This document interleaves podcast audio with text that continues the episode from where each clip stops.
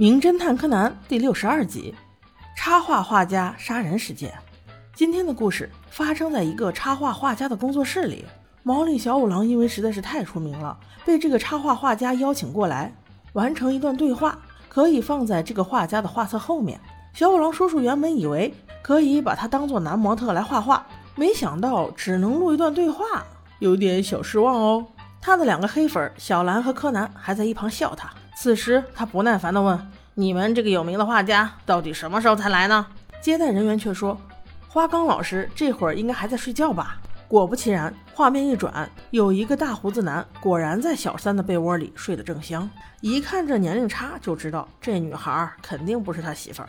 只见这个女生拿着最新款的指甲油，正在花岗老师的脸上画一个小蝴蝶，貌似还挺可爱的，而且。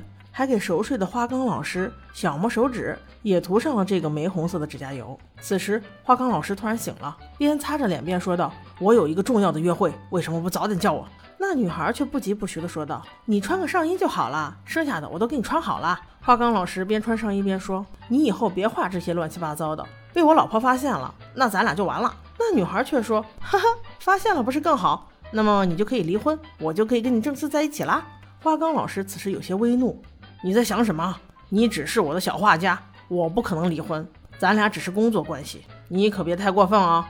当心你因为这事儿丢了工作。那女孩却有恃无恐地说：“哼，我会说出去这些事情。”花刚一听，一个气愤，给他了一巴掌，并且说：“我老婆已经知道咱俩的事儿了，她已经默认了，所以你想都别想。”那女孩边揉着脸边说：“我说的可不是这个事儿，是咱俩画的事儿。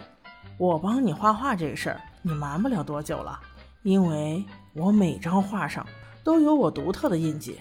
哈哈哈哈！现在你要是开除我，那我正好独当一面。哈哈哈！损失的可是你哦。花岗老师闻言，立刻去翻了那些画，原来真的如他所说，自己的作品上竟每一张都有独特的印记。这女孩并没有察觉到不对，径自走到卫生间镜前化起妆来。花刚实在气不过。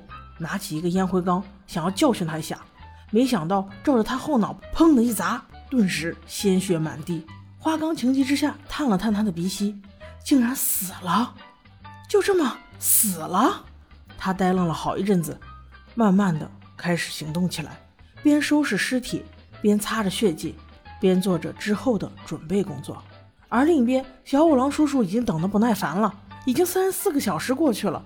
这个花岗先生真是一点时间观念都没有。不行，我要走了。前脚正欲踏出门，后脚花岗先生竟推门进来了。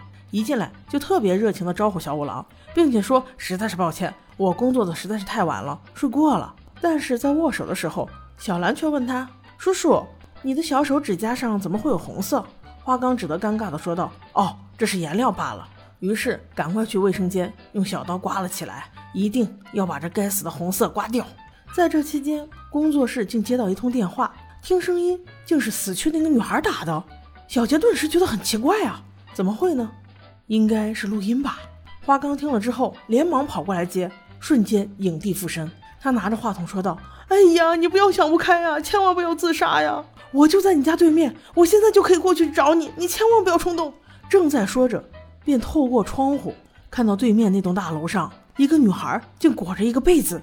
从阳台跳了下来，小五郎众人直接给惊呆了，以最快的速度边报警边赶往楼下。木木警官这是来的最快的一次吧？因为当小五郎他们刚赶到的时候，木木警官也赶到了。初步勘查之后，确定这应该是一场自杀事件。但是柯南只一眼就发现不是，应该是谋杀。于是他给木木警官说：“自杀的人怎么可能又戴隐形眼镜，又再戴一副黑框眼镜？难道这不奇怪吗？”木木警官闻言觉得。嗯，确实有戏。于是要求再一次勘察之后，得到了以下结论：第一，房间大门没有锁，而且在开门的时候有一根奇怪的长钉子被掰弯，掉在门旁边；第二，阳台的花盆被摔碎了，而且旁边还落着移动电话，地漏里似乎也有反光的东西；第三，没有找到遗书，但是找到了一些画册，那些画册上统一都有一个奇怪的标志；最后，在床单上有很多红色的印记。颜色和花岗老师手指甲上的颜色几乎一样啊！柯南看到这些，已经断定凶手肯定就是花岗老师。只是他还不知道他是以怎样的方式把人杀了。正当柯南还在研究死者的隐形眼镜液怎么少了一瓶的时候，有一个快递员却提供了关键线索。他说他是来收快递的，但是那会儿单子忘了拿，因为家里的门没锁，他才轻轻一推，啪的一下，门就以极快的速度打开了，就像，就像是拽着什么重物一样。只一句，柯南就打通了关窍。于是小五郎又顺利的沉睡了。原来事情是这样的。花冈先生之所以迟到了那么久，就是在清理尸体的血液，还有布下这个所谓自杀的局。凶手就是花冈先生，他先跑到自己家录下了一段死者的语音，然后再叫个快递，六点半准时上门。之后就到了工作室与小五郎见面，找个借口去厕所，之后就在厕所假装死者打了电话，然后自己在接电话的时候，只要演技在线，把握时间，那就不会露出破绽。因为六点半快递员上门。推门的那一瞬间，用钉子绊着的门就会用力弹开，因为钉子的另一端用细线挂着尸体，而尸体也不怕被人看见，因为你用棉被把它裹了起来，外人看来就像晒被子一样。花冈闻言肯定是要反驳一下呀，那证据呢？你有什么证据？小五郎充满自信地说道：“证据就在你的脚上，你敢不敢脱下袜子让大家看看？”花冈不明所以啊。于是脱了鞋之后，才发现自己的小脚趾上竟然有一个蝴蝶图标，而且还是用今天那瓶独特的指甲油画的，这让他百口莫辩呀。他说他没有来过这里啊。所以此时用什么杀人手段都已经不重要了，重要的是凶手就是花刚这个渣男中的渣男，不但玩弄女性的感情，而且还要利用女性的智慧，最关键是还要吃着碗里的看着锅里的。最后还要过河拆桥、杀人越货，真是你不下地狱谁下地狱？像你这样的人，早点去死吧！